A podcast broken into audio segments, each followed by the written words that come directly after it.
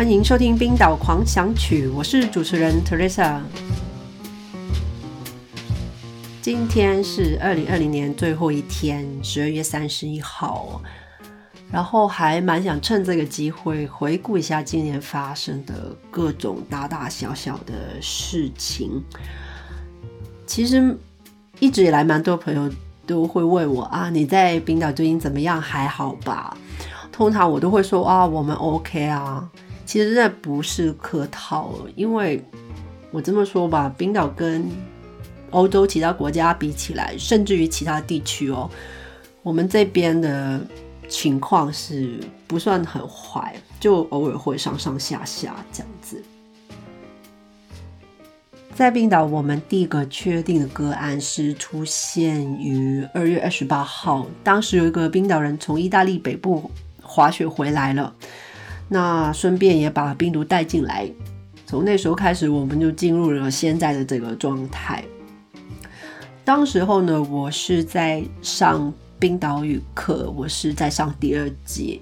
我开始是一月，所以那个时候就跟正常的一样，我们在班上就正常距离的坐，然后老师就讲解啊什么的。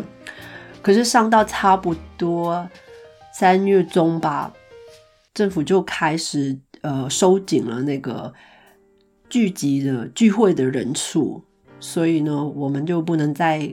学校里面上课变成我们就要搬到网上去，可是那个时候就我觉得学校也没有准备好，老师也没有准备好，所以最后那一节课了就有点就变成闲聊，有点草草就结束了。因为我是香港人嘛，零三年的时候呢，我们经历过 SARS，所以对于这种防疫有一个大概。所以呢，很早我就买了一些口罩，然后有一些洗手的东西啊，就 hand sanitizer。一开始呢，那个价钱还是正常的，可是后来冰岛人也意识到这个事情可能会一直延续到不知道什么时候，所以他大家好像有点紧张起来，就开始在抢购。可能那时候供应也没有很多，所以价钱有一段时间真的拉得很高，很恐怖。不过现在有下来了，就比较正常一点，然后供应也相对的多，所以根本就完全没有抢购这个事情了。另外，我是导游，所以我其实是很希望在夏天能继续工作，但是呢，四月的时候，那个旅游业是差到一个什么样的程度了？整整个月只有九百二十四个人进了冰岛，那是自一九六一年以来有这么这么低的一个人数。平常这个时候大概都是十二十五万，而且四月还是一个算是 low season，就是不是很多人来的时候啊。而且有一个还一个不好的消息，就是冰岛航空。在四月底的时候，也裁员了两千人，就所以我也在开始担心了。虽然我知道那个时候游轮在码头的 booking 没有取消，但是最好还是有两两手的准备。我就也是开始去找工作，去找的时候面试机会是有的，可是夏天初确实是没有什么。就没有工作 offer，我就变成在家里的花园开始种起那个蔬菜。我们除了种了马铃薯，还有胡萝卜。另外，我今年也尝试种了一下花椰菜，可是可能是第一年吧，就没有非常的成功，所以就叶子比花还要多很多很多。到了七月呢，我终于找到一份工作，是在我们家的那个医院。我们家附近有一家医院，我就在那边工作，然后一直上了一两个礼拜班，还是 OK 的。然后突然有一天，有一个同事从欧洲另外一个家国家回来，他呢就因为根据规定呢。你可以有两个选择，第一就是自我隔离十四天，要不然呢，你就回来的时候你在边境检测一次。过五天再去检测第二次，两次都是 negative，你就可以去上班了。他两个动作都没有，他就直接回来上班。而且更恐怖的是呢，他开始有点咳嗽。哇，我真的是没办法，觉得要保障我自己，还有我们家里我老公，所以我就去医院安排检测。他们也很快，其实令我打电话。那天的第二天就可以去检测，而且检测是拿两个 sample，就是鼻子跟喉咙。那最后到底有没有感染呢？其实我现在还不知道哦，因为理论上就是你那个隔天呢，他就会给你打一个电话，有跟没有都会跟你说一声。但是我没有收到电话，然后我老公说：“你真的不用担心哦，如果你真的……”有 COVID 的，他一定会把你抓回去的，就抓抓起来，你一定不可以这样自由的走来走去。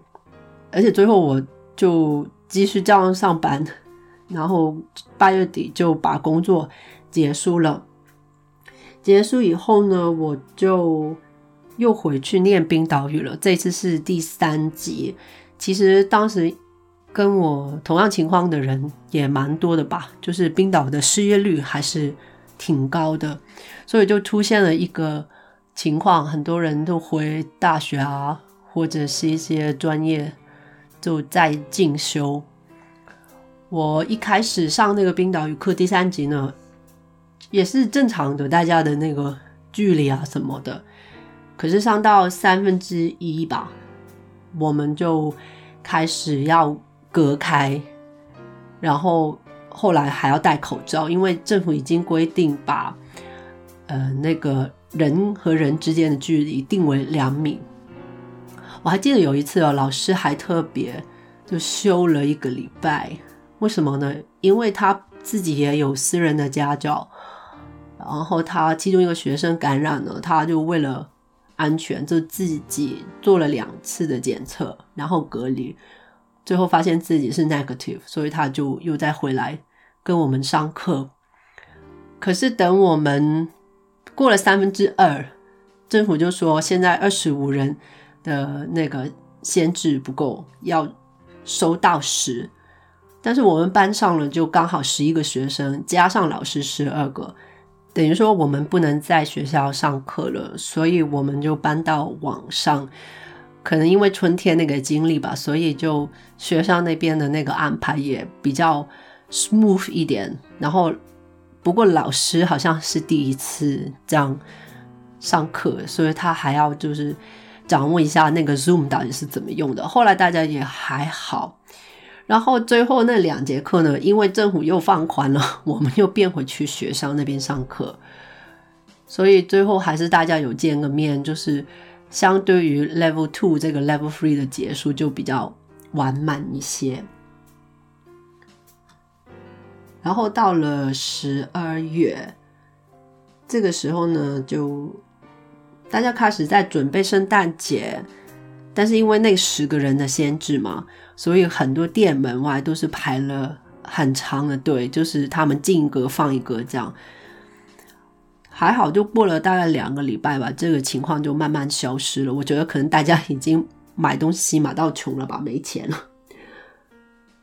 而且那个时候大概也是冰岛开始了一个 warning system，就是一个警报系统，就是把国家分成几个大的部分，然后就是会显示说哪个地区的感染人数是最多的。其实总体来说。首都还是算比较多的，是可以解释的。为什么我们首都大首都范围的人口呢？是占了整个国家六十到七十趴，人口很多，而且相对比较密集，所以等于说他们接触的比较也比较密集了，所以感染的人数比较多。但是其实大家还是可以在地区之间自由的行动。不过我觉得就可以的话，就尽量避免去首都吧。然后在今年结束之前呢，有一个天大的消息，为什么呢？我们从 f r i s e r 那边拿到五千个疫苗，差大概五千个，所以我们就很快就接种了，尤其是前线的医护人员，还有一些就年纪非常大，然后有长期疾病的人。但是呢，之后会怎样呢？就是说，下一次的疫苗什么时候到呢？会有多少呢？这个我们还真的不知道。现在政府的说法呢，就是会把全国的人口分成六个群组，然后就根据你的工作的性质，然后你的年纪或者你身体的状况，就我呢就。至于我呢，就很幸运或者不幸运的，我就是在最后一个群组里面，因为我的工作年纪跟我身体的状况都没有办法排到前面去。不过我觉得没有所谓了。不过真的，我觉得冰岛人都很乐观，而且这个疫苗来了，就是感觉他就有有一点松了一口气，这样子。如果整年回头看呢，除了这个 COVID nineteen 以外呢，其实还有一些事情，我觉得冰岛人就是有点，哎呦，觉得怎么会这样呢？第一个东西呢，就是欧洲有一个很大的音乐比赛叫 Eurovision，我们今年代表出赛的那一位叫 David Frey。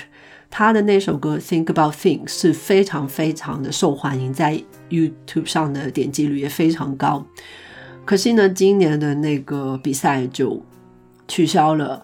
下一年呢，可能他们说会举行了，然后 d a d i f r e d 也会继续代表冰岛冰岛出赛。可是他要带上另外一首歌，那我就衷心的祝福他，希望他能就帮冰岛第一次。拿到这个冠军。另外一件事情呢，就是，嗯，整年之间有一段时间，我们的游泳池是关闭的。然后我觉得很多人的那种感觉就是，Oh my God，就是世界末日。因为很多冰岛人非常喜欢去游泳池，特别去 hot tub，就是那个泡澡的地方，就在坐在那边就。放松，然后聊天，聊的有的没的，所以很多人真的蛮伤心的。还好政府就在十二月中吧，就开放游泳池，然后大家又很开心的开始去泡澡聊天了。其实冰岛今年是有旅客进来的，呃，很多都是欧洲客，特别是丹麦人和德国人，比平常。来的还要多，为什么呢？因为那个时候有六个国家是免检疫的，就是除了他们两个以外，还有法罗群岛、芬兰、格陵兰还有挪威。可是随着这些国家他们的感染人数上增加，所以就这个 policy 也取消了。其实我觉得今年还有一些正面的事情，尤其是。我是旅游业的一员，冰岛的整个旅游业在过去十年发展的非常非常的快，然后刚刚今年呢，真的有时间让大家停下来想一想事情，有两个事情我觉得挺开心的。我自己第一个就是冰岛有一个非常有名的景点叫 Geysir 间歇温泉，今年六月政府决定要把它保护起来，我觉得这是非常重要的一步。这个景点呢，其实是在冰岛南部一个非常有名的旅游圈里面，叫 Golden Circle 黄金圈。几乎每一个到冰岛的人都会去那边的。可是呢，其实北部也有它自己的一个路线，叫 Diamond Circle 钻石圈。可是那个东西呢，就谈了好久都一直没有被确立起来，今年终于做到这一点，我真的很开心。而且政府就决定在原线都会有一些配套的措施，等于说明年的时候，如果你有机会来冰岛呢，这个路线就会走起来非常的顺，而且会有很多相对多资讯帮助你走。所以我觉得这是一个长线的发展，对于冰岛来说是一个很好的事情。好，今天就说到这里。我今天要教大家的这个不是一个字，是一个 phrase，几个字组成起来。因为今天是二零二年最后一天，非常想祝大家新年快乐。冰岛文怎么说呢？就是 gladelikt nikt auf。如果你想看这个字长怎样，千万不要错过我的 Instagram Why Not Iceland。另外，如果你想继续收听我的 podcast 了，也记得去 subscribe Sound On Apple 或者是 Spotify。